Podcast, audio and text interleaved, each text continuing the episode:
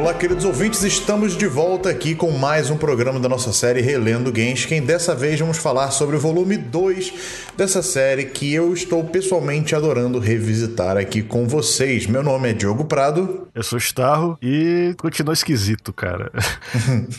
você ter esse, é, você reler Genshin é um, é um grande prazer, mas ao mesmo tempo você vê, cara, como era diferente.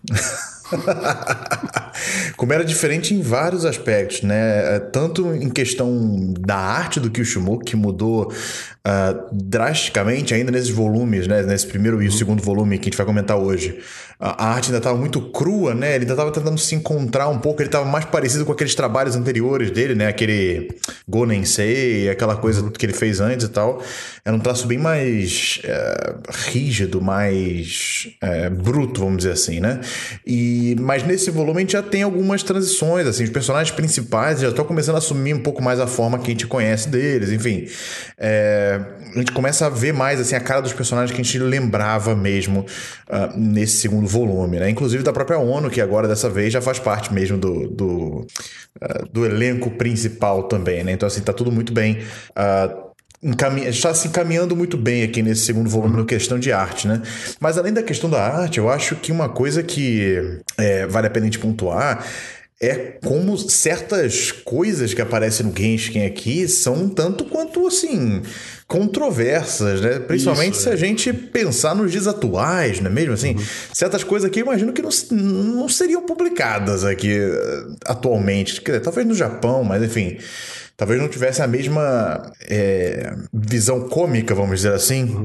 que, que é dada nesse volume, né? Até porque eu mesmo relendo aqui, eu, eu, eu não lembrava que era tão abusivo. A gente vai comentar ah, um pouco. você, sabe que eu, você sabe o que eu tô falando, esse, né? a gente vai chegar lá, mas é A gente isso, vai chegar é, lá. É um volume que lembra a gente de que Genshin saia na Afternoon, cara. Não é um, é. um show, né? Então é, é, um pouco mais maduro, é um pouco mais franco em termos de sexualidade do que a gente tá acostumado. E não é sexualidade em termos de fanservice e tal, de, de provocar e tal. É, é assim de mostrar. Isso é parte da vida dos personagens e eles discutem isso assim, bem abertamente. É.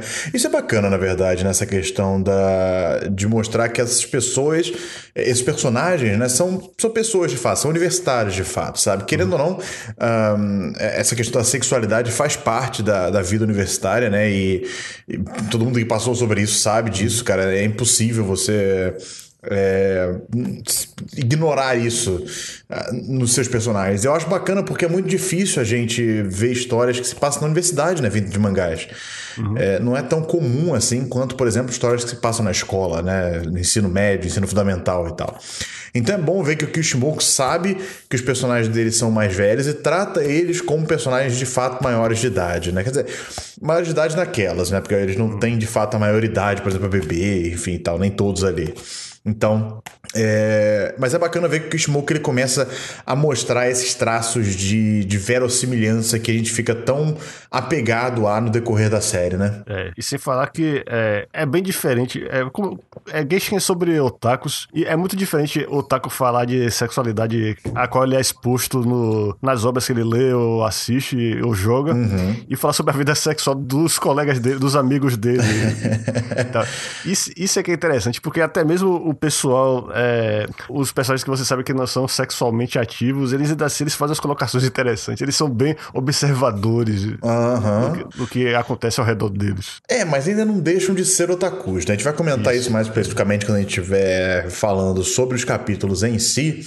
Mas eu acho muito interessante também que quem acaba sendo a, o avatar dessas discussões, né, quem acaba levando mais essas discussões a fundo é obviamente a Saki, que é a não otaku do grupo, né? Uhum. E é a que eu sempre digo que é, acaba sendo uma das personagens principais do Genshin, se bobear a personagem principal, né? Porque ela realmente faz a história andar, ela realmente faz uh, esses personagens saírem da zona de conforto dela. E nesse volume, a gente começa já a ver um certo crescimento da Saki, né? Se no primeiro volume a gente já viu ela demonstrando uma certa empatia uh, com o clube, que nem a gente comentou no programa passado, dessa vez a gente vê mais uma demonstração de empatia que ela tem com o clube, mesmo ela querendo muito que ele seja que ele acabe, que o Kozaka deixe de é, de ser um otaku, né? Ela sabe também que aquele grupo ali, ela, ela começou a simpatizar com aquele grupo, ela começou uhum. a simpatizar com as pessoas que estavam ali. Ela tá começando a ver aquelas pessoas como de fato seres humanos ao invés de só um estigma social, né? Que é que principalmente nessa época que a gente quem retrata, né? Esse início dos anos 2000 aqui, ainda era uma coisa muito estigmatizada você ser um otaku, né? Era uma coisa muito uh, underground, não é underground, mas é tipo. Como definir isso, Misha? É, é, não, é uma coisa que não é mainstream simplesmente. É, é uma é. coisa de. de como, é que se diz? De, é de nicho, mas não é essa nicho, questão. É. Eu, eu, quero, eu quero trazer uma conotação negativa, porque ser de nicho ah, não sim. necessariamente é negativo. Uh, é uma coisa pejorativa, talvez, assim. É uma, é uma característica negativa de uma pessoa ela ser um otaku, né? E é engraçado ver como isso muda drasticamente, né? Já na segunda série de Genshin, né? Lá no Genshin Diamond mas enfim. Uhum. Um, e antes da gente começar, então, vamos começar então a falar sobre os capítulos, mas antes da gente começar, dois avisos rápidos. Primeiro, vocês devem estar notando que estou cheio de eco aqui no meu microfone. Não, eu não troquei de microfone, é que eu mudei de casa. Olha Aê, aí. Parabéns. Olha aí, finalmente. Estou morando sozinho pela primeira vez na minha vida. E enfim, isso é só um detalhe. Na verdade, não é nem só um detalhe, porque se você parar pra pensar, eu estou relendo Genshin justamente num, num, período de mudança da minha vida, da mesma maneira que foi quando eu li pela primeira vez, que eu estava entrando na faculdade. Olha aí, Remis. Olha é. aí. Tá vendo? é uma. É, Falei. Tem, certas, tem certos momentos de Genshin que você vai correlacionar com sua vida bastante. pois é, cara. Então, assim, eu estou bastante ansioso para ver como eu vou me relacionar com o mangá agora que eu estou nesse momento de transição da minha vida. E, mas por isso vocês devem estar ouvindo esse, essa qualidade um pouco pior de áudio, né? Que graças ao eco que fica nessa grande sala vazia que eu estou aqui agora, porque tá sem móveis, tá tudo em caixa ainda, enfim. Eu tô montado só o meu computador aqui e, e é isso. Eu tenho computador, a internet e o meu microfone. São as únicas coisas que eu tenho nessa sala praticamente. O resto tudo em caixa e tal. Então deve estar bastante eco. Uh, e o segundo disclaimer é que no programa da semana passada, né? O primeiro programa que a gente gravou, algumas pessoas comentaram sobre como a gente está dando alguns spoilers da série. Né? E a gente falou sobre isso no primeiro programa, mas isso vai acabar sendo inevitável, porque o nome dessa série é justamente Relendo Genshin. Uhum. E sendo uma releitura, é inevitável que a gente faça correlação com as coisas que estão acontecendo, ou melhor, que a gente está lendo agora, né, no caso desse programa, do volume 2, com as outras coisas que já aconteceram e as coisas que vão acontecer na série. Até porque é muito, isso é um aspecto muito interessante da releitura, que é você começar a observar coisas que talvez na primeira, numa primeira olhada, numa olhada é, talvez Uh, literalmente na primeira olhada você não percebe, né? Ainda mais agora que eu reparei uma outra coisa, Misha, acho que com você foi a mesma coisa. Essa é a primeira vez que eu tô relendo Genshin depois de Genshin Daime ter acabado. Isso, comigo também. Olha e, aí. É, é, uma coisa peculiar dessa experiência é que quando você vê certas coisas é, em Genshin nos primeiros é, capítulos, você começa a se perguntar se, se o Kyo realmente estava planejando coisas a longo prazo ou se foi simplesmente por acaso encontrando, ah, é interessante botar esse personagem para interagir mais com esse aqui, ou então, ah, talvez seja interessante. É, é, aquela, é aquela coisa. Que, lembra que em Bakuman. É, é, os personagens é, às vezes falam, é, tem aquela ideia de que é, e se eu colocar alguma coisa no futuro que combina, que é, é interligada ao passado do, do, mangá, mas eu consigo convencer, é, dar a ilusão de que uhum. eu planejei o tempo todo. Tá, tá. Sim, sim. Eu fico pensando realmente se o Kyo tinha uma, uma visão para esses personagens a longo prazo, se ele foi assim, só meio que improvisando a história pouco a pouco. Tem coisas aqui que realmente parece que dão essa. E é isso, é difícil falar dessas coisas sem mencionar justamente o que vai acontecer depois. Pois é. Mas é, interessante. É. Esse volume, especificamente nessa questão que você mencionou, é um volume muito peculiar porque ele tem muitos personagens que, que, que vão embora nesse volume, né? Personagens que é, a gente achava, por exemplo, que ficariam muito tempo na série que de repente dão tchau. E também tem introdução de personagens que talvez a gente achava que talvez não fossem ter nenhuma relevância, né? E que na final das contas acabam tendo uhum. uma certa relevância no decorrer da série. E, e, eu acho que isso é bacana da gente comentar também, justamente nessa, nesse quesito de uma releitura, né? Mas enfim, vamos lá, mesmo, vamos, vamos dessa vez, capítulo a capítulo, para as pessoas se acostumarem com esse formato, né? É. Capítulo a capítulo, para a gente poder comentar com uma certa pauta, vamos dizer assim, né? Uma, uma pequena pauta guiada pelos próprios capítulos do mangá. Então, Amigo, o primeiro capítulo uh, do volume 2 de Genshin trata de um festival escolar. E como nós aprendemos no, no volume anterior de Genshin, Uh, o Genshin não tem uma certa fama de fazer muitas atividades, né? Então, na época do festival escolar, o que eles fazem é justamente reciclar material dos anos anteriores. Então, assim, todo ano eles fazem a mesma apresentação no festival. É, e é interessante que nesse capítulo, para começar, a gente vê a Uno começar a ficar mais à vontade, porque ela tá tendo a chance de expressar, de fazer o que ela gosta, que é o cosplay. Se eu não me engano, essa personagem que ela tá fazendo é aquela do Guilty Gear, né? Uhum, se eu não me engano, é assim. A de Curador Berry. Por sinal, é, uma coisa que eu queria falar é que o, esse é o último volume que o Denis Kimura traduziu traduziu. E uma, uma diferença interessante entre ele e a, e a Kazumi, que traduziu o resto, é que quando o Genshin usa uma referência a, uma, a um jogo, um anime, um mangá da vida real, ele transforma no. Ele, ele não usa aquele nome levemente alterado que o que usa pra não ser. Uhum. não ter problema de direitos autorais. Ele realmente bota lá, tipo, King of Fighters, Guilty Gear, não sei o quê. É. E, enquanto a Kazumi não, ela deixava do jeito que tava no original mesmo. Pois é, eu ah, inclusive é. me perguntei nesses primeiros volumes uhum. se porque, como a gente comentou também no programa passado, nosso, nosso primeiro contato com o mangá foi através do mangá americano, né? Uhum. A gente sabe que tem sério, sérios problemas de tradução. E isso, quando eu li esse volume da JBC pela primeira vez, eu me peguei perguntando se um, na verdade, a tradução americana é que alterou os nomes para poder uh, não ter essa questão de direitos autorais, né? E, e aí, lendo essa edição, eu falei assim, cara, quer saber? Vou nos originais. Aí eu fui nos originais para ver se realmente estava alterado.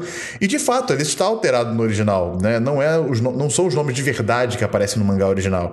Então é muito engraçado ver é, essa opção pelo, pelo tradutor, né, o Denis Kimura, em deixar os nomes no original. E na verdade, cara, eu vou dizer para você que eu preferi, hein? Você acha? É, o, que mais, o que mais ficou na cara para mim que tava é, que foi alterado pelo tradutor foi quando tem assim, na, no fundo aparece é, Cyborgo 999 e aquele bota Cyborg 009. Ele bota. No, foi aí que eu percebi, ah, cara, ele tá, ele tá. É, eu acho que ele fez isso para facilitar a gente a ver as referências. Só que. Eu acho isso bacana, porque já basta ter um, ter um glossário no final, que é uma coisa que eu pessoalmente não gosto muito de ter, né? Eu preferia que tivesse notas de rodapé na página. Mas eu acho que o glossário meio que quebra um pouco a leitura e você acaba perdendo certas, é, certas de detalhes, né? Mas é, eu gosto, eu acho que é uma, uma coisa que, se aqui no Brasil não tem problema de direitos autorais nessa questão, uhum. por que, que a gente deveria ter que seguir o mesmo padrão de lá que por lá ter esse tipo de problema, né? Mas, mas enfim, é só uma questão de preferência, eu acho. É, mas eu, sinceramente, eu sou meio purista. Se, se que tivesse uma reedição luxuosa aqui, tá, acho que eu ia preferir que, que ele deixasse como tá no original. Mas não, não chega a, a ser um deal breaker pra mim, né? Uhum. Bom, mas, é, enfim, eu falei da ONU, mas esse é um capítulo bem focado na saque. Enquanto pra variar, como a série toda. É. A série toda é. de games que assim, ah, esse capítulo é sobre isso, mas a SAC tem um papel fundamental nele também. É, é Enfim, vai lá, mesmo. lá a última tentação da SAC, porque enquanto tá rolando uma coisa com a qual ela não se identifica nem um pouco, o cara tá tentando fugir, se afastar, chega esse lembrete do passado dela, que é o ex-namorado dela. Uhum. E ela tenta falar é, com ele. Você é, sabe, eu, eu não sei se o ouvinte vai se identificar muito, mas aquela história de você ter uma ex que você ainda assim tenta manter uma proximidade e tal. Não, não em termos de encontrar, mas pelo menos é, falar, trocar as mensagens de vez em quando, só para não ficar aquele clima de. É, de, é algo que você nunca deveria fazer na sua vida. Pô, mas ah, infelizmente, é, é, infelizmente, às vezes. O problema é você não. manter isso quando você tá no namoro. E é infelizmente é. o que a Saki tá pois fazendo. É. Na verdade, se você manter isso é. sem estar no namoro já é perigoso. Imagina você namorando de fato, né? Mas o, o que eu achei interessante é que a Saki é, é, é, como ela aborda a situação, né? Porque uhum. ela Nesse momento que ela é confrontada com essa questão, ela parece que só manteve uh, esse, essa troca de mensagem, vamos dizer assim, né? essa conexão com esse ex-namorado, por insistência dele e por educação também, né? Porque ele provavelmente mandou alguma mensagem e ela respondeu, né? E tanto que ela, inclusive, fala para ele parar de achar que ela tá dando mole para ele só por causa de uma mensagenzinha, falando que isso é coisa de principiante. Ela dá uma sacaneada nele ainda, porque ela fala assim, cara, não é só porque eu tô trocando umas mensagenzinhas com você aqui que eu tô querendo dar mole para você e tal, sabe? Move on, já passou. Você, meu passado, agora eu tô em outro e tal. E, e como você disse, eu gostei muito desse, do fato dessa, desse capítulo ser justamente um, um, um, momento de ruptura da personagem, né?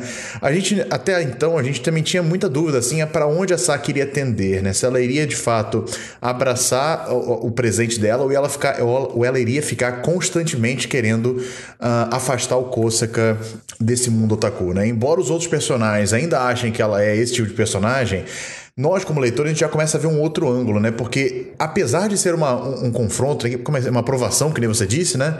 Uhum. Uh, em momento nenhum ela parece dar o braço a torcer. Ela, em momento nenhum, parece questionar e duvidar da, da, da situação em que ela tá agora, sabe? Ela não, não duvida do relacionamento dela com Koza, que ela não, não, dá o, não, não deixa margem para dúvida desse, desse namorado, né? Desse ex-namorado. É, e é, se falar que, para deixar as coisas ainda mais esquisitas. É, para começar, fica claro que a Saki é, a gente nunca chega a duvidar que ela goste do, do Kosaka de verdade, mas você vê que ele ainda tem uma certa vergonha dele, do, do lado otaku dele. Ela não assume pro cara. Ela, uhum. Quando ela descreve o Kosaka, parece fala que ele é bonitinho e tal. É do tipo. Uhum. Não sei como é que tá em é japonês. É fofinho, é, não sei. Não, é, é, provavelmente. Não, é, mas não deixa de ser algo que o, ela não, não, deixa de ser testemunhada pelo pessoal do, do Genshin, o Madarame, o Sasahara e, e, o Kugayama. E ela, ela obviamente ameaça eles não, ela faz aquela cara, eu tô, tô até olhando para ela diretamente. É uma expressão que eu, que eu acho que nem desenha mais. É, provavelmente não. É.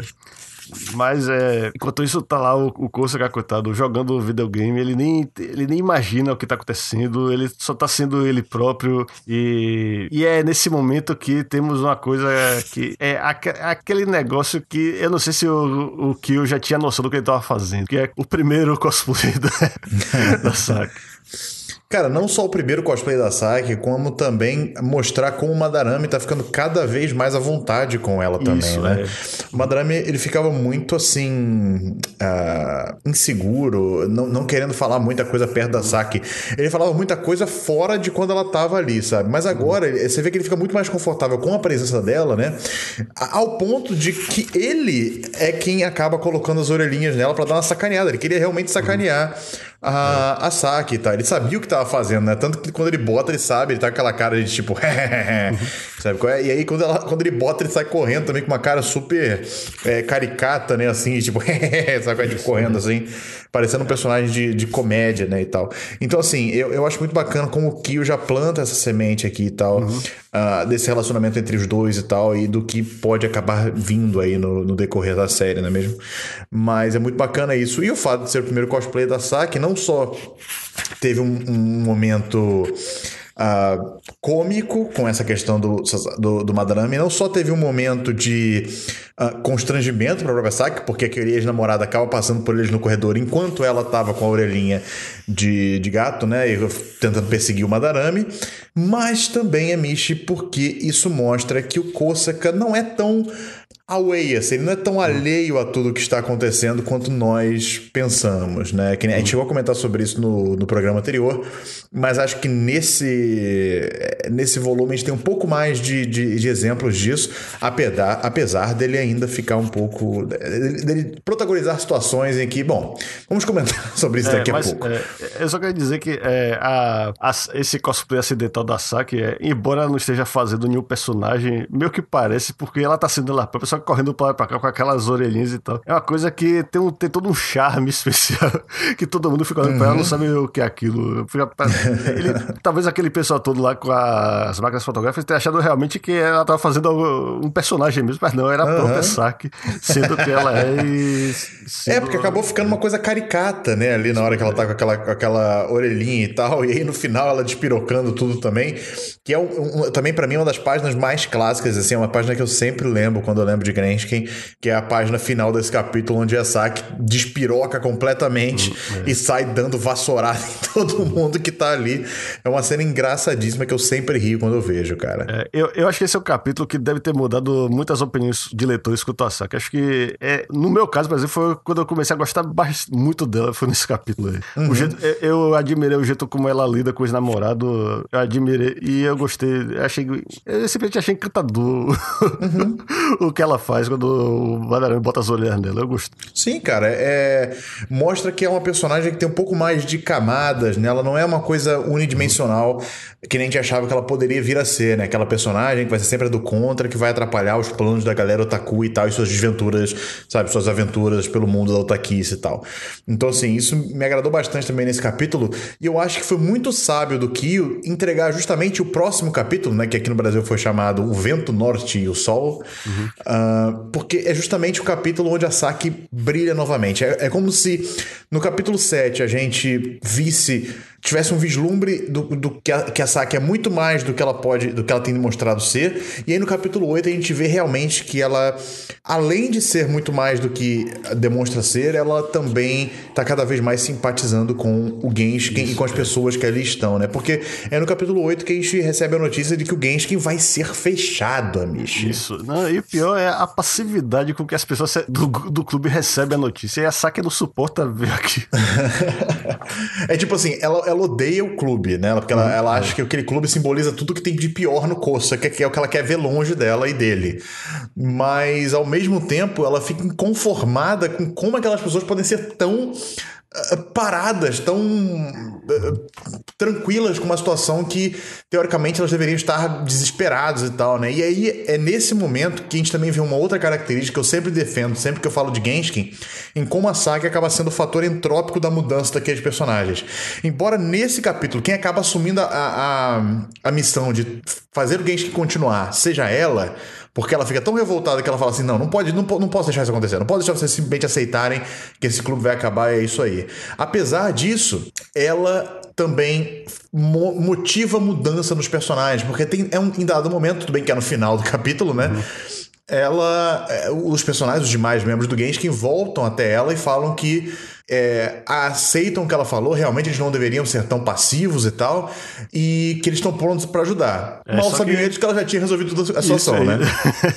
pois é. E, e, outra coisa que é marcante nesse capítulo para mim, que é, esse capítulo é um dos meus favoritos do mangá inteiro, na verdade, por causa uhum. da, do, da sutileza com que ele trata certas coisas. Em primeiro lugar, eu gosto muito da figura do presidente do Genshin, esse primeiro uhum. aí, porque é o que eu nunca caio na tentação de desmistificar o presidente.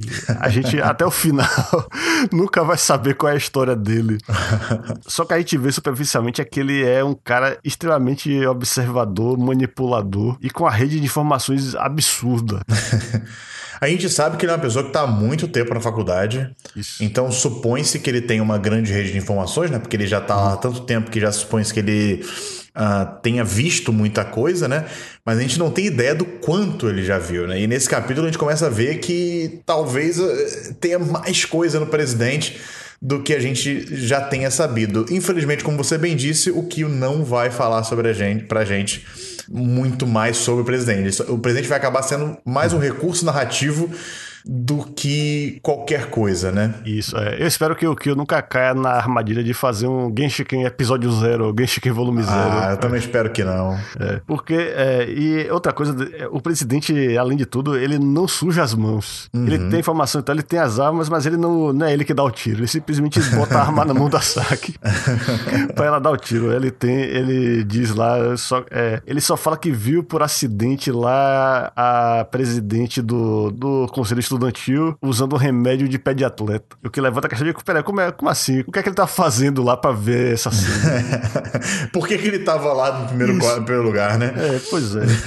então tudo isso é bastante dúbio. E, as, é, e pior que a Saki não tem nenhum pudor. É, ela pode até ter um pouco de pena dela, porque ela gosta daquele outro cara lá do, do conselho, só que ainda assim ela não deixa de se chantagear o cara. Só que aí, inesperadamente, o cara já sabia de tudo.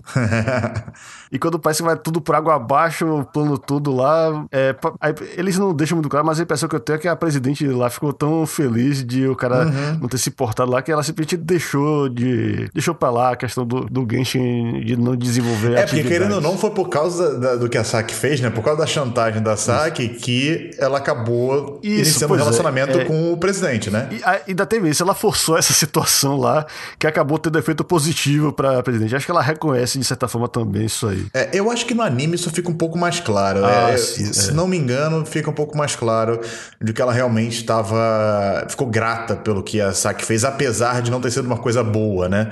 É, per se. Ah, ela, ela, ela no, no, mangá ela fala que né, o jogo virou e tal, mas é, ela mesmo assim fica, fica grata e deixa a, coisa andar, né? E é engraçado como a Saki logo percebe, porque a Saki é muito observadora também, né? Ela não é uma personagem assim uh, passiva que nem os outros, né? E ela logo comenta com a ONU, ela fala assim: Nossa, será se o, o presidente já sabia que, que o, o outro presidente sabia do pé de atleta dela, e aí ele iria pedir ela namoro, sabia que ela ele queria pedir namoro e estava esperando só uma, uma, uma, oportunidade, enfim. Ela já começou a, a, ver mais camadas naquilo ali e tentar entender muito mais do, o que, onde é que o presidente queria chegar com aquela informação, porque teoricamente a informação do presidente não serviu de nada uhum. para o efeito que, ela, que ele queria ter, né, que era justamente chantagear a, a vice-presidente. Mas acabou tendo um efeito positivo. Então ela se pergunta assim: será que ele sabia de tudo e como tudo iria acontecer no final das contas? Isso aí já acende uma, uma luzinha né, na, na cabeça da Saki quanto ao, ao presidente, né? É, pois é. Por sinal, eu peço desculpas por ter invertido aqui. Ela é a vice-presidente e ele, o Diogo falou, certo? O cara isso, que é o isso, presidente. Isso. isso. Mas o que torna esse capítulo fora de é série... Fácil, é fácil de confundir, porque ela que normalmente é, é mais proativa do que ele, né? Durante todo o mangá. Inclusive, ela é uma das personagens que aparece nesse, nesse capítulo e que a gente achava que nunca mais veria, mas na verdade nós vemos ainda. Isso. É, mas o que, é, o que torna esse capítulo fantástico, inesquecível para mim, é o duelo, o embate da Saki com o presidente. o duelo silencioso, diga de passagem. Isso, pois é, porque eles nunca usam. É, ele, o linguajar que eles usam é cheio de rodeios, eles nunca expressam claramente o que é que eles estão fazendo. O presidente nunca deixa claro que tá ameaçando ela, ou que ele viu ela e o, e o Kosaka fazendo o que não deviam. Né? Ele simplesmente fala, mas, mas é como se você já fosse um membro, já que você usa tanto essa sala. É, é, é isso que eu adoro, ele dá essa patada nela. Tão sutilmente.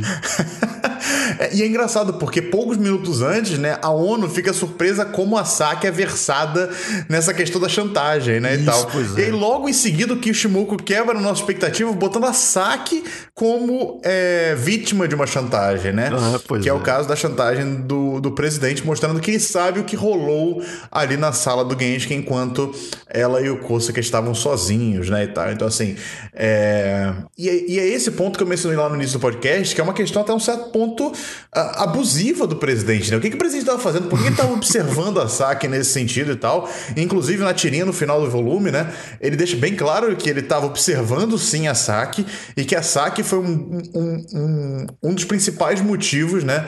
Dele ter conseguido concluir a, a, tal da pesquisa dele, que a gente vai comentar lá quando a gente comentar o último capítulo e tal. É. Mas isso me deixa um pouco assim, sabe? Com uma pulga atrás da orelha, assim, né? Falando assim, cara, quem é esse personagem, sabe? Que, que, que, uhum. Esse cara creepy e tal.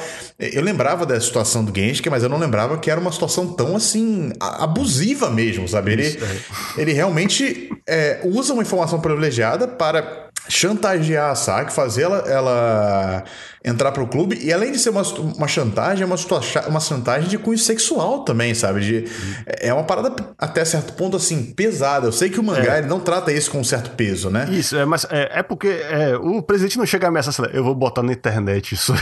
É, isso, isso, isso, isso. Mas ele dá uma sacanagem, né? assim, ah, o que, que eu tinha. O que que, lá na tirinha final, né? O que, que eu teria a ganhar, né? Em falar que eu realmente estava te observando e tal, enfim. Isso, é. é. ele não ameaça ela per se. Inclusive, nesse duelo dele tá? Uma coisa que é, é interessante que o Shimoku um recurso visual interessante, é que a conversa da Saki com o presidente nesse final do capítulo, ele é todo feito com balão de pensamento. Uhum.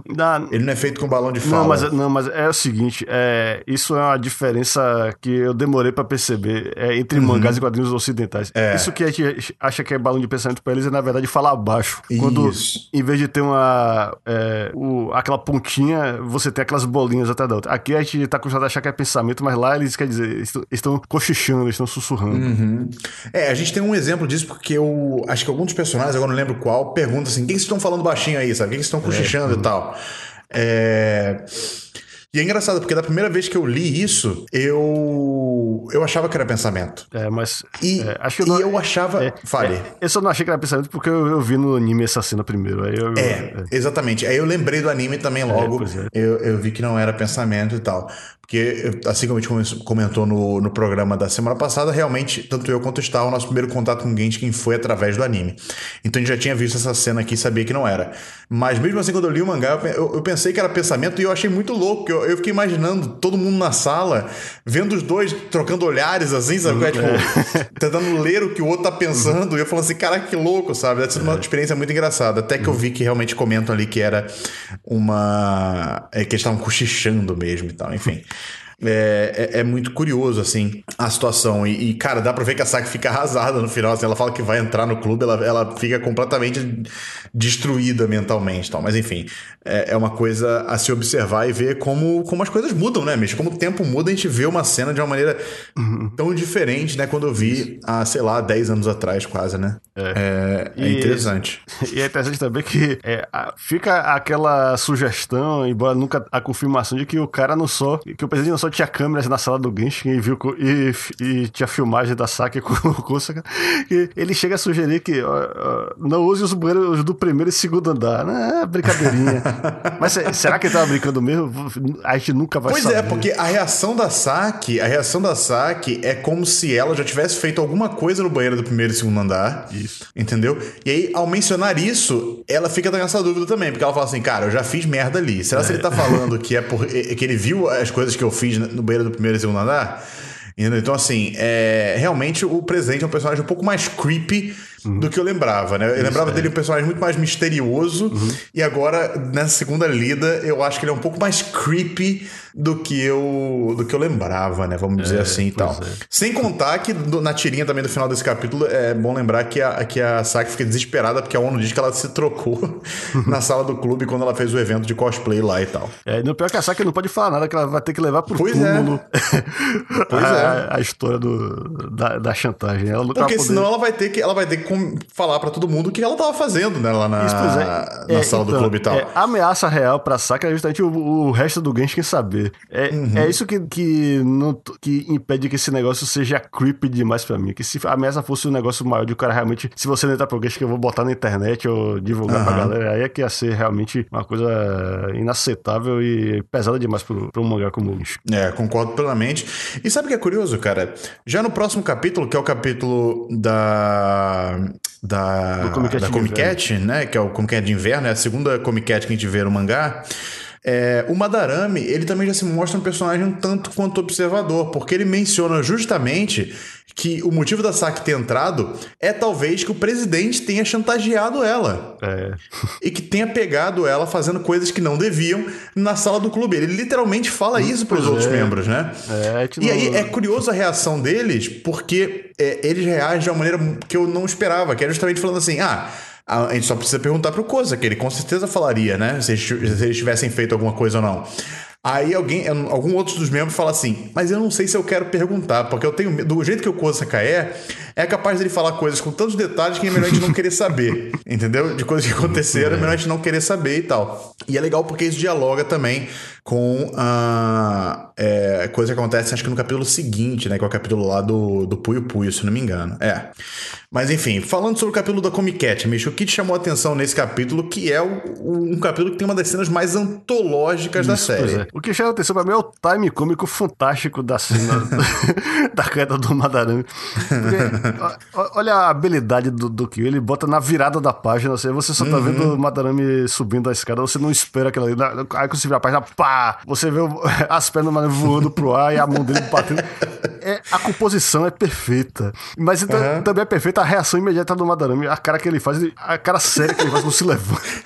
tentando disfarçar. E é, é uma coisa realmente. É, é, é absurda, mas ao mesmo tempo eu me identifico, porque imagina o que é você ficar ansioso por uma coisa como o Comic Cat, e você não vai deixar que algo assim estraga o que, os seus planos. Você vai querer, não, cara, eu vou forçar, eu vou tentar fazer o que eu quero, comprar os meus doujinshi e me divertir, etc. E, e a gente só vai vendo pouco a pouco, parecendo um filme de terror. a cada vez que ele tira a luva lá pra ver Isso, como é que a pois mão tá, ela tá pior. que também é outro elemento fantástico do, de, de time cômico desse capítulo. Uhum. É, esse capítulo tem uma pegada muito mais cômica, inclusive é uma, uma cômica visual mesmo, né? De, é, na arte, né? Você vê que tem vários closes, tem, é, tem um close aqui logo depois que ele sofre o tombo, né? Que ele tá com é um close nos olhos dele. Você repara até que as linhas ficam mais grossas, parece realmente um mangá de comédia, esse quadro, enfim. É, é, é muito engraçado ver como o, o Kishimoku decide retratar esse tipo de cena, né? Esse tipo de reação. Uhum. E também, falando em, aproveitando em falar em arte, porque logo na página seguinte, aqui do outro lado, nós vemos um problema do, do Kishimoku que é recorrente, inclusive até o início do, do Genshin Dime, que é o que o Kishimoku parece que não sabe usar um computador direito. Ah, sim. Você... Você vê que sempre que ele usa imagens externas que ele não desenhou, é sempre uma bosta.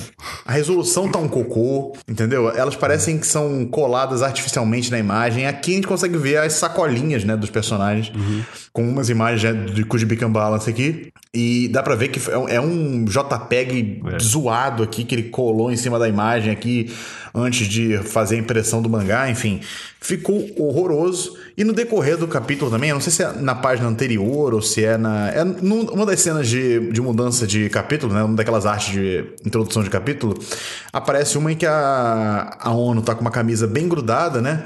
E tem uma imagem de um anime na, na camisa, né? estampada na camisa. Uhum. E, cara, é grotesco. É como se ele tivesse pegado a imagem e na região dos peitos da Saki, que é onde teoricamente ficaria esticado a imagem, né? Ele literalmente pegou no pente, esticou a imagem horizontalmente uhum. e botou em cima do desenho. É uma coisa grotesca que mostra como o Kishimoku tem uma inabilidade absurda com o computador. E como eu falei, isso se estende até o Genshin Dime, porque as primeiras páginas coloridas de Genshin Dime que ele passou a fazer no computador, ao invés de fazer na mão, né, na, na aquarela, são horrendas, está. São horrendas. Mas enfim, não estamos aqui para falar sobre Genshin Dime. É, você é o cara que tem muito mais experiência que eu, vivência que eu com edição de imagem e tal, que você sempre fazia aquelas montagens pro, pros Nickcasts e tal, e eu eu não tenho essa mesma percepção que você tem. Eu só vejo, ah, tá, tá eu vi o que você tentou fazer. Vamos ver no. Pois é, cara. E tipo assim, é engraçado. O, o, esse, esse capítulo não tem tanta coisa assim, mas o foco dele acaba sendo realmente no Madarame e como uhum. ele é um personagem doido mesmo, sabe assim? Varrido pelo que ele faz. É, porque ele, mesmo estando completamente destruído, estando completamente é, com a mão quebrada, literalmente, depois a gente sabe que ele realmente quebrou a mão ali. É, mesmo estando saindo de maca, ele resiste e começa a gritar para todo mundo, falando que para comprar todos os. compre dobrado de todos os, os que vocês comprarem, porque eu quero eles e tal, etc, etc, etc.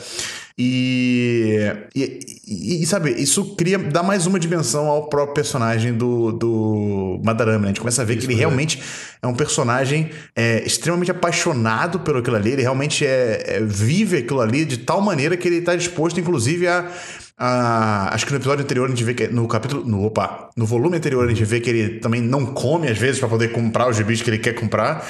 E aqui a gente vê que ele não se preocupa nem com a saúde dele para poder comprar as coisas, né? Nem com a saúde física quanto com a saúde financeira dele também. Pois é. E, e também, é, quando chega no finalzinho do mangá, é, a gente vê que eles se reencontram com a Saki, eles estão comendo um nabe, que é tipo uma, um cozido, um ensopado, né? Uhum. E a gente descobre que um dos motivos pelos quais a Saki não foi pro. Além do fato de ela odiar esse negócio de, de otaku, é que ela tava procurando as câmeras lá e não conseguiu. É, porque assim, achar. em nenhum momento diz que tem câmeras de fato. É isso, mas ela não deixa de suspeitar, né? E ela não. Óbvio. Então, e como ela não encontrou, ou o cara esconde muito bem, ou ele removeu, ou ele simplesmente é um gênio da, da chantagem que dedu, simplesmente deduziu que a Saki tinha e o Kosaki tinham transado lá no, na sala do Genshin e, e, sei lá, ele blefou ele jogou um verde lá uhum, na conversa. Jogou um verde, é. Então, a gente nunca vai saber.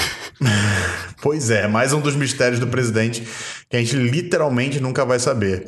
Mas, enfim, não tem muito mais além disso aqui nesse capítulo do, do mangá, né? É um dos capítulos que eu pessoalmente mais lembro, mas que no final das contas se mostrou um dos capítulos que tem menos coisa, assim, de fato, pra gente comentar.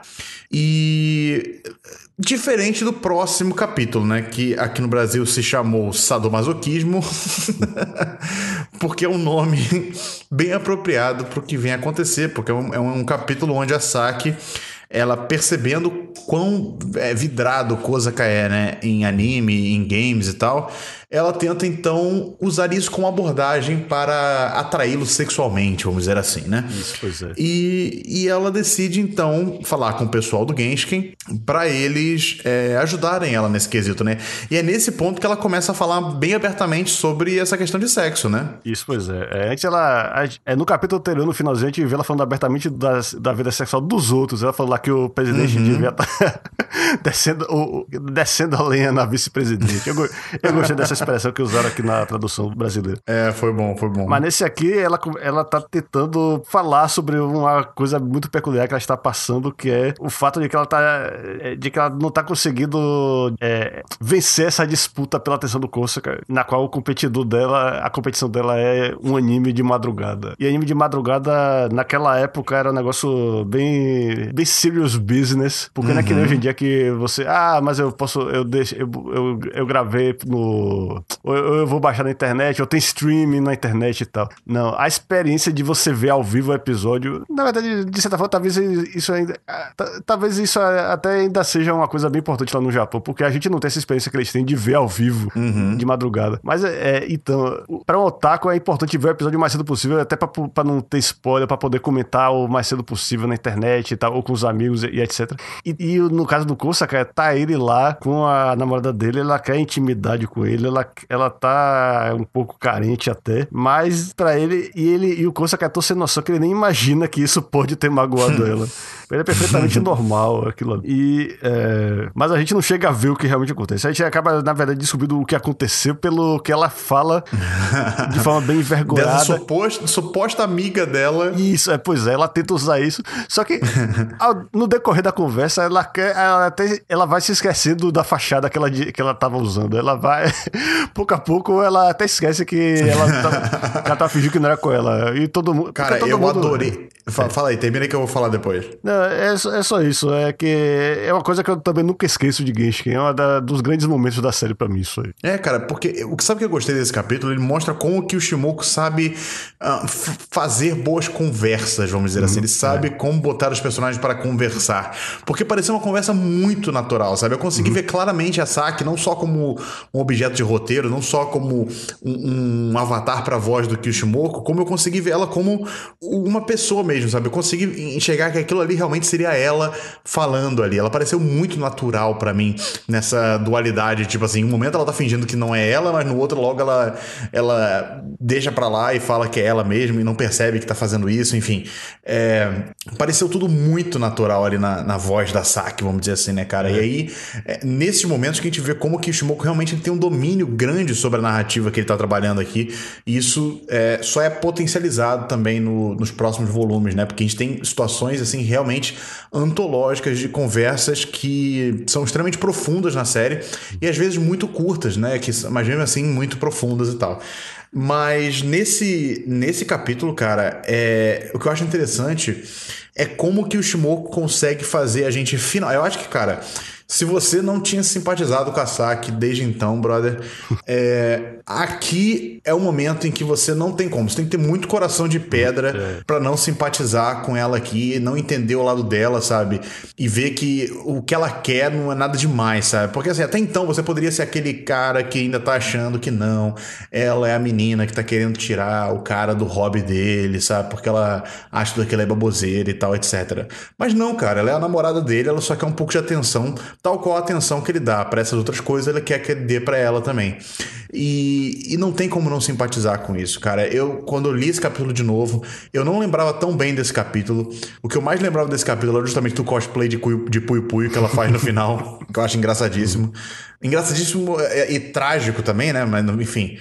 É, ela é, e ela chora no final do, do capítulo, né? E cara, não tem como não simpatizar com Isso, ela é, naquele momento. Não tem como você criar empatia ali. É, que no Sala chora quando fala lá no final que a Saki nunca mais jogou videogame depois daquilo. É, cara, termina com um quadrinho, né? É, termina assim, a Saki nunca mais jogou videogame. Tipo assim, caraca, que triste, tá ligado? E aí é. o, o Kishimoku ainda joga na nossa cara assim, porque, cara, o Kosaka, por mais que algumas pessoas gostem dele, não dá, cara. Eu não consigo criar uma certa empatia com o Kosaka, não dá. Ele é demais para mim. Ele é muito ah, sem noção, sabe? É, é. E ele tá vendo a situação da namorada dele ali, e a única coisa que ele pensa, cara, é que o Kishimoku podia ter terminado o capítulo ali, sabe? Com ele uhum. envergonhado da Saki tá ali naquela situação. Mas não.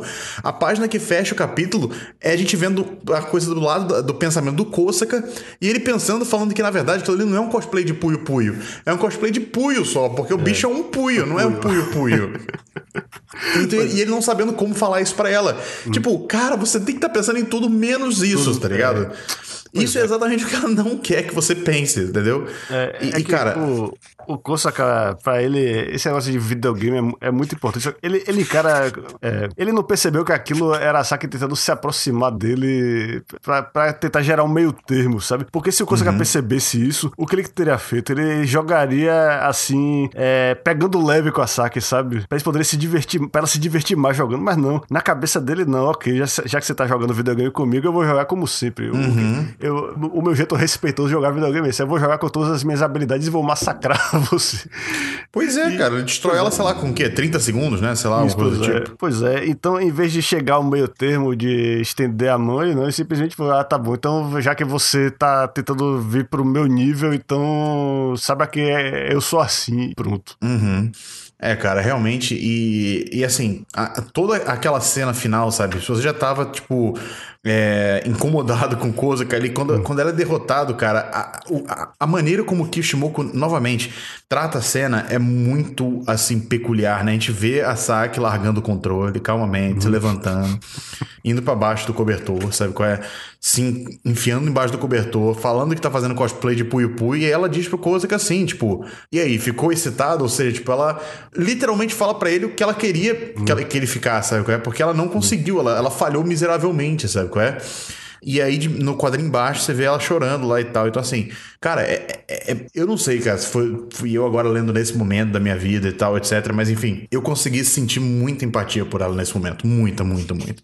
Muita do que eu acho que eu senti em todas as minhas leituras e releituras de Genshin uh, até então, nesse capítulo, né? É, agora, é, voltando um pouco, que a gente já chegou ao final do capítulo, é, eu tenho que falar da, da parte que Yasaki fala, faz aquele relato é, aterrador do Kosaka ah, botando putz. ela numa posição para ele poder. Ai, cara. e, tipo, eu... e ver o anime ao mesmo tempo. Isso também é daqueles momentos que você vê que, cara, Geishiken é diferente. Você nunca viu nada igual. e uma série ousou tocar nesse assunto dessa forma. Pois é, cara. Eu olhando aquilo ali ali, eu falando, meu é. Deus. E, eu, e sabe o que é pior, cara? Você conseguir pensar no personagem que ela tá referindo ali e você fala assim, é, realmente. Ele deve ter feito isso mesmo. E, não, e o, a reação do. Eu acho fantástica a reação do, do Sasahara e do Madarame, porque eles são. Eles vão ver a coisa do lado do curso e eles vão pensar, ah, eu sei que anime foi. É, é isso mesmo. É. eu entendo porque ele não quis perder aquele episódio. Mas, mas ao mesmo tempo eles não deixam ficar constrangidos. Eles realmente, graças a essa conversa, eles têm esse insight que eles nunca tiveram na mente feminina e, e da falta de consideração que os otakus muitas vezes têm com as namoradas dele. É, mas assim, apesar do Madarame e do Sasahara parecerem que estão do lado do Kosaka, né? Eles dão a entender uma coisa nesse, nesse é, volume, né? Nesse capítulo que mostram que eles talvez tenham um pouco mais de noção assim do, do, do relacionamento 3D do que eles deixam transparecer, né? Hum, é. Tem um quadrinho específico aqui no, na, na página, que é logo antes da Saki de fato falar que quer jogar Puyo Puyo, né, pro, pro, pro Kosaka, que depois da discussão da Saki, depois dela falar tudo que ela falou, enfim, deles de, de, fazendo esse comentário e tal, é, ela, eles comentam assim: quer dizer que ela estava falando dela mesma, né? E aí tem um balão, que aqui tá de novo aquela questão do balão de pensamento, e eu acho que aqui talvez seja balão de pensamento mesmo. É, que eles dizem o seguinte: Hoje à noite, eu, pontinho, pontinho, pontinho. E aí a ONU também tem um balãozinho aqui de pensamento. Ah, não tô gostando da atmosfera aqui. O que, que você entendeu desse balão, amigo? Desse quadrinho, amigo? É que eu tô. Acha aí, é na eu, página. deixa eu ver se tem referência de é... página aqui. Página 106. 106, ah. Do volume da JBC. É uma página que não tá marcada por número, tá? Mas a 105 tá. Hum. Ah, sim, isso aqui é o problema. O que é, você é, entendeu é, desse hum, balão, é isso, desse balão, é. desse quadrinho? Bom, esse, esse hoje à noite eu. pois é. Então, Amish, eu acho que é exatamente isso que você está pensando. É... E esses dois coleguinhas nossos aqui uhum. vão, né, fazer um onanismo básico ali, é. pensando no que eles acabaram de ouvir. Pois é, cara. Então, assim, mostra que esses caras não são tão alheios assim ao mundo 3D quanto eles dizem ser, né? Isso, é. E a pobre ONU ali no meio, percebendo a situação em que ela estava, ela, ela faz um belo comentário de que ela não está gostando nada da atmosfera ali. Pois é. é. Mas é porque isso também é meio com a continuação do que, do que eles falam lá, que, ele, que é, eles separam bastante as fantasias 2D do que dos gostos 3D deles. E, quando, e o cosplay não, não serve como ponte entre esses dois mundos, porque pro Madarame, por exemplo, uhum. ele fala lá que não, que, que cosplay pra ele não é. Ele não vê o personagem, ele só vê uma atriz pornô vestindo uhum. naqueles vídeos lá que. É. E doidice de cosplay que ele, que ele menciona. É, então, é, eles, falam, eles deixam bem claro que realmente é, é uma divisão que não é fácil de você superar, não é fácil você ligar uma coisa a outra, mas ainda assim, no final você vê que o verdadeiro final desse raciocínio é que não, cara. No fim das contas, 3D é o que é. A gente não pode ignorar o poder do 3D. Pois é, também pode ser uma boa maneira de ver isso aí. Mas enfim, estamos chegando já perto do final do volume, mas antes temos um capítulo aqui onde nós conhecemos de fato a irmã do Sasahara, Mish. É a primeira aparição dela aqui na série. E uma aparição que na época eu achava que provavelmente não veríamos mais a personagem Lé do Engano. É, cara. E esse, é, é, essa personagem sim chama muita atenção. A maneira como ela é desenhada nesse, nessa primeira aparição comparada com a maneira como o Kill desenha ela depois. É, você não reconhece praticamente se você se acostuma com ela, com a maneira como o. Uhum. Até é. porque ela é uma das personagens que mais amadurece visualmente na uhum. série, uhum, né? Isso, porque ela é. começa muito nessa pegada de ser uma gal mesmo, né? Aquelas, uhum. aquelas adolescentes que têm a pele muito bronzeada, que usam muita maquiagem, usam peruca muitas vezes, ou pintam o cabelo de cores extravagantes, enfim e tal. É, e no caso dela aqui, ela ainda se mostra uma pessoa assim, muito perdulária, no sentido assim, uma pessoa muito. É, como é que posso dizer? Sei lá, cara, uma, uma pessoa que não mede muitas consequências, né? Ela tá num uhum. relacionamento é. em que o namorado abandona ela e beleza, ela volta pra ele, ela sabe, ela acha que assim, esse negócio de fazer prova de amor, sei lá e tal, é uma coisa que tá na moda, enfim, é uma personagem que não tem muita noção da vida, parece, né? Nesse primeiro momento e tal. E é engraçado comparar ela com o futuro dela, né? Principalmente no Genshin Dime, como ela, ela acaba virando uma personagem que vira quase uma, uma conselheira muitas vezes, né? Uhum. Na, no, no Genshin Dime, né? Principalmente na questão do Madarame no Genshin Dime, enfim. Ela acaba tendo um papel muito fundamental ali naquela, naquele relacionamento, no, no, nos relacionamentos do Madarame na segunda série, né? Mas é engraçado ver como nesse início ela era completamente, sabe ah, sem noção. Hum, isso. Sabe? É. Completamente é. sem noção. Só interessada é. mesmo em ter um namorado bonito e é isso aí. Era só a única coisa que ela pensava na vida dela e tal. É, e em gastar no... o dinheiro dos pais do irmão. Isso, inclusive no fato de dar em cima do Kusaka sem nem se importar com o fato. Né? É, em primeiro lugar, é, engraçado que, o, que a, o que a Saki faz com ela primeiro, de fingir que é a namorada do Sasahara e acaba nem uhum. funcionando muito bem. Porque ela, ela, conhece bem o irmão, ela vê que tinha alguma coisa ali muito. muito não, não errada, mas que tá, tá não, não, convencia aquilo ali. Uhum. Mas, quando ela, mas quando ela vê o Kosaka, ela tem aquela reação que você imagina que qualquer mulher ia ter. Ela, ela acha que é um desperdício. E ela fala, esse, não tem como esse cara parar. Pensando bem, acho que eu tô. Será que eu tô misturando com outro volume aqui na minha cabeça? Ela chega a falar não, que. Acho que não. Esse cara precisa ser otaku. Ela chega a falar, ah, sim, ah, tá. É, aqui, não, achei. fala, fala pro Sahara. Essa não tem alguma maneira de tirar o otaquice do, do, do, Isso, do pois é. Ela não consegue aceitar que ele é daquele jeito. E o, e o que é impressionante é que tem, tem um momento assim que tá no roda fama do Sem Noção de Kosaka. O Kosaka, que é a hora que ele abre a tapeçaria na frente dela. E é uma tapeçaria maior que ele. Isso, pois é. E a ilustração daquelas que você esperaria ver numa daqueles travesseiros é, da Kimakura, aqueles que tá, o taco dormir abraçado. É, tipo isso mesmo, cara. E assim, e é nesse momento também que a gente vê como o Kosaka realmente não tem noção at all, né, cara? Porque vale lembrar, gente, que é que a gente comentou no início do programa. Ser otaku nessa época aqui era uma coisa extremamente pejorativa, sabe? Era uma coisa que as pessoas queriam esconder na maioria das vezes, né? E, e até mesmo personagens como o próprio Madarame, assim, não chegam a esse ponto de, é, de expor livremente o seu hobby e tal, né?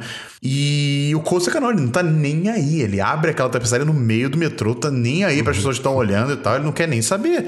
Sabe aquilo que ele gosta, é isso que ele vai botar. Inclusive, no final do capítulo, a gente descobre que ele botou a tapeçaria em cima da cama dele, né? No teto, em cima da cama dele, para ele ficar olhando toda a noite. e imagina a pobre saque ali, né? Naquele quarto olhando para aquela tapeçaria também, né? É, e, numa, e uma coisa que a gente vê o que o, o, que o plantando a semente para uma coisa que ele é, com a qual ele ia lidar bem, é, não nesse volume, mas pouco depois, é a questão de que o Sasahara tá, tá claramente jogando jogos hentai, só que na casa do Kosa. pois é, porque ele não tem computador e não tem dinheiro para comprar um. Inclusive é uma discussão que eles fazem aqui nesse capítulo.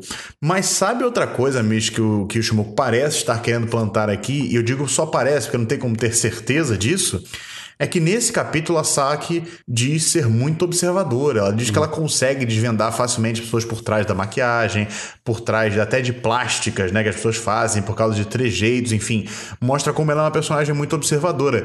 E aí quem chamou minha atenção para isso foi o próprio Carl lá do Biomaniacs, uhum. que ele falou que isso talvez seja um foreshadowing da reação dela para o rato no Genshin Daime. Ah, pois é. Porque ela é a única personagem do Genshin Daime que do Genshin Daime não, mais especialmente do capítulo 56, que é o primeiro capítulo da nova fase, né? Que percebe que o rato é um homem ao invés de ser uma mulher. É. Ela é a única personagem. E aí fica essa questão: será que o Kishimoku rolou, sabe, pegou essa característica, ele explorou nesse capítulo do volume 2 e usou lá na frente? Cara, eu não descarto essa possibilidade. É, agora, eu, eu tô, uma coisa que eu tô fazendo muito olhando para esse capítulo é comparar a estrutura facial do Sasahara com a irmã dele, porque eles realmente são parecidos sim, só que você não percebe, é difícil perceber isso à primeira vista, porque por causa dos recursos que o Kyo usa para deixar ela com aquela cara de galo. Ele desenha os lábios nela, e você sabe que anime e mangá é raro desenhar lábios nas garotas. Ele bota aquela uhum. sombra toda no olho, os cílios enormes e tal. Mas só que é, a principal semelhança que tem, na verdade, são sobrancelhas. Agora uhum. que eu tô uhum. percebendo o quanto eles. Ele tem essa. Ele usa essa pequena pista visual para deixar. Só que realmente é uma coisa que só a, só saque mesmo. Pra... Cara, você vê também a sobrancelha, um pouco do nariz, enfim, o formato é. do rosto. Eu acho que isso, nesse primeiro momento, ainda é muito difícil gente vê, porque é, ela ainda tá muito caricata nesse é. primeiro momento da série, eu acho. Mas se você pegar ela no Lidaime, por exemplo, você consegue ver muito mais semelhança dela com, com o Sasahara do que aqui nesse, nesse nessa primeira série, eu acho. É, e ironicamente, a, a, o extra que vem logo depois desse capítulo, que, é a, que são as páginas do Dodinchi do, do, do Genshin, o pessoal do, do clube fa, falando sobre as cenas favoritas do Kujibiken Balance.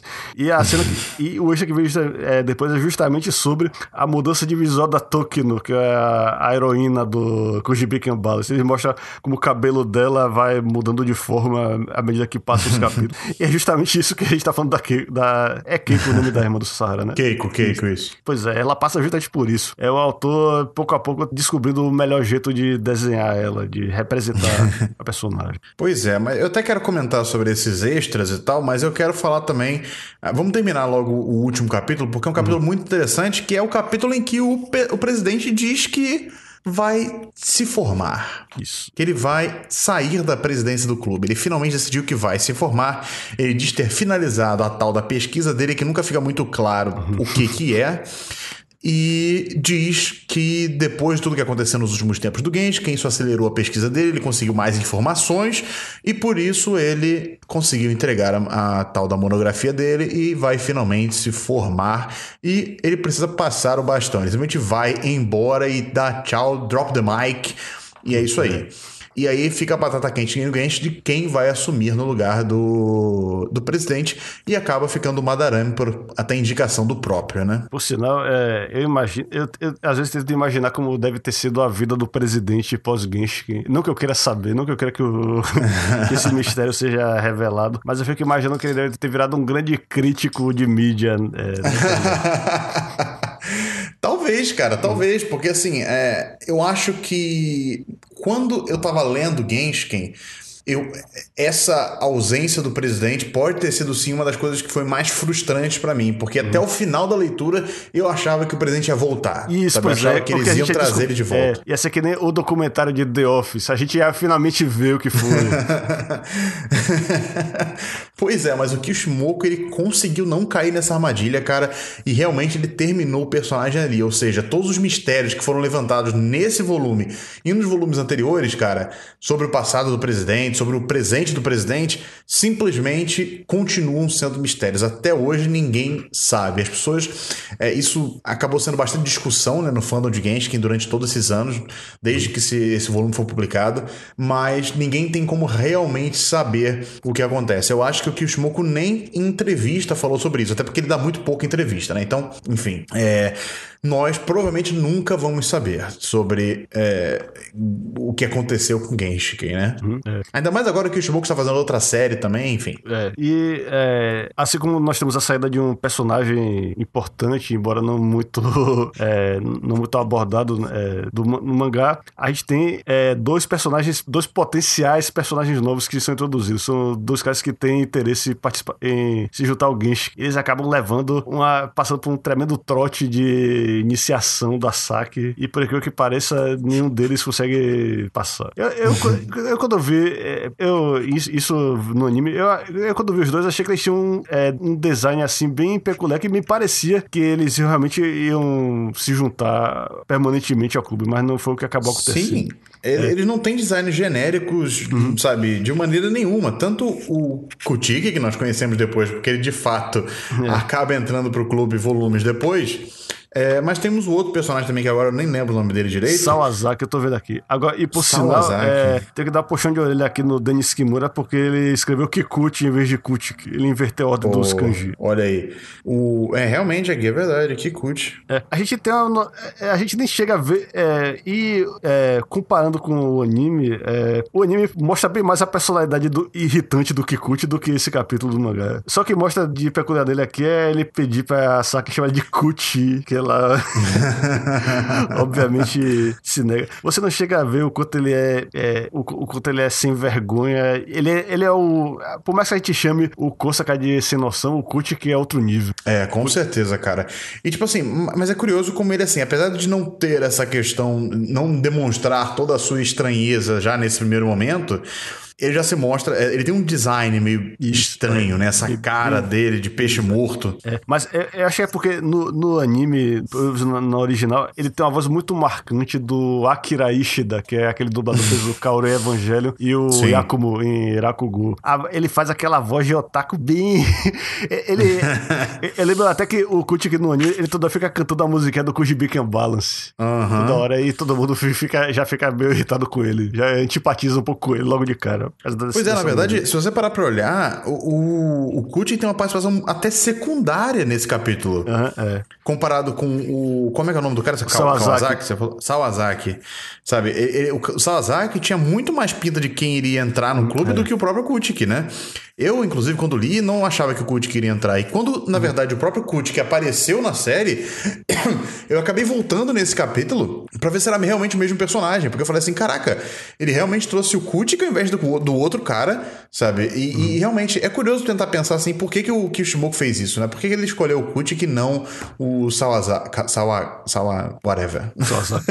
É. Sawazaki. E, E eu acho que é isso, um- Mesh. Chegamos ao fim do, É, do, é. do, do volume aqui, pelo que eu posso ver. É só dizer que é, tem um, um pequeno extra aqui no final, que é só uma, uma historinha de Kujibiken com uma participação bem rápida, bem quase, quase insignificante. do- só tem a ONU na primeira página. E é só. É. O propósito da, da história é só mostrar é, bem superficialmente é, como, como é que é a dinâmica dos personagens do, do Kujian. Que a- a- o essencial é que a Tokino é super sortuda e ela é tão sortuda que até um jogo de sorteio que é obviamente armado pra ninguém ganhar, ela dá um jeito de ganhar que chega a ser sobrenatural. Ninguém entende como é que funciona a sorte dela. E é, É, só a gente isso. acabou nesse volume. Não, é, eu acho interessante também de comentar, como você até chegou a, a falar sobre aquela questão do cabelo e tal, do, da Mibaetami, né? Que é Uhum. a revista, que é a Zine lá dos, dos, dos membros do Genshin, né?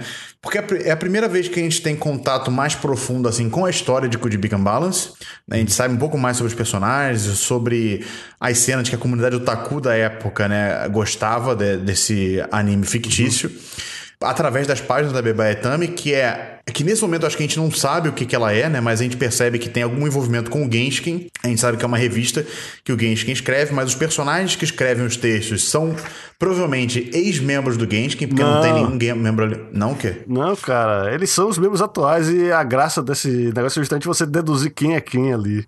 É sério? Cara, você não percebeu, por exemplo, que, que escreve o último é a UNO por exemplo, porque ela só gosta de tiozão. Não, a ONU eu percebi. Exa ah, é. Exato, então, rapaz. cara. Aí você pensa que o Mamushi é o Matarama, é porque ele é o cara todo, todo desbocado que dá opinião sobre tudo. É, e, olha lá. E critica. Então a graça é você descobrir pela escrita de cada um quem é quem ali. Você, aí, se eu não me engano, o Benjamin Takeo é o Sasahara, o Mamushi é o Madarame, obviamente.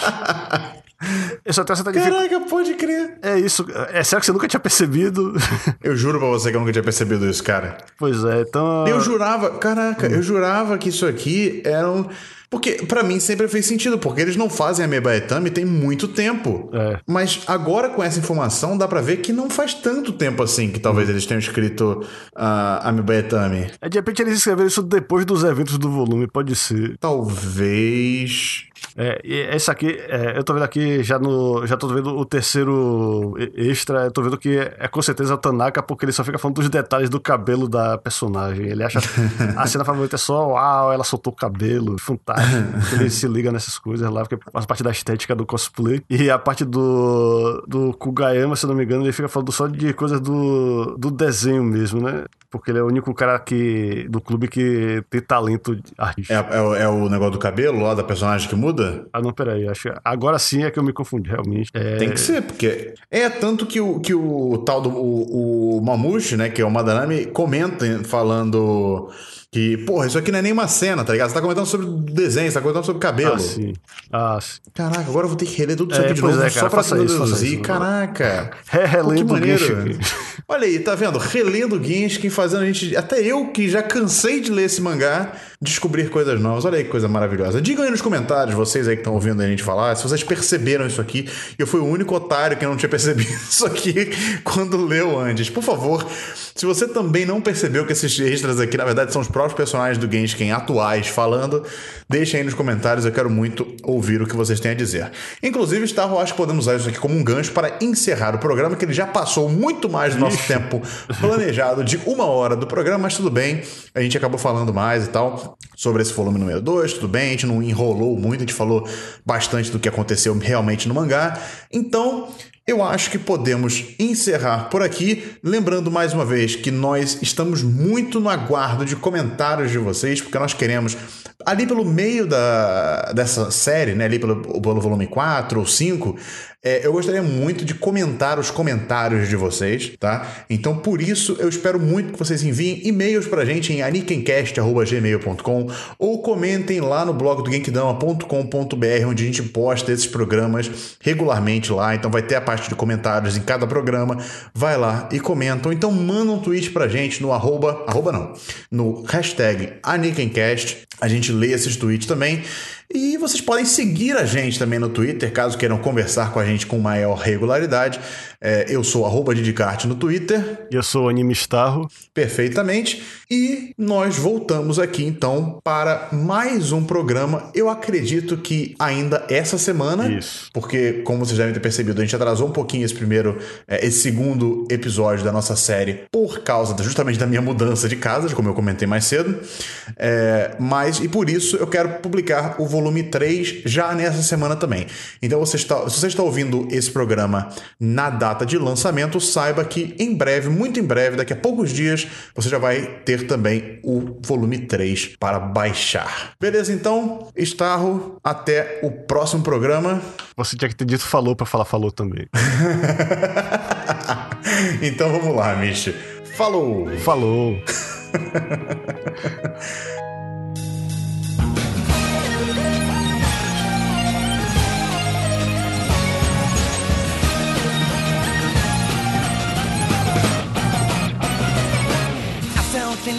で携帯忘れて乗り遅れたどこの窓に映る人生。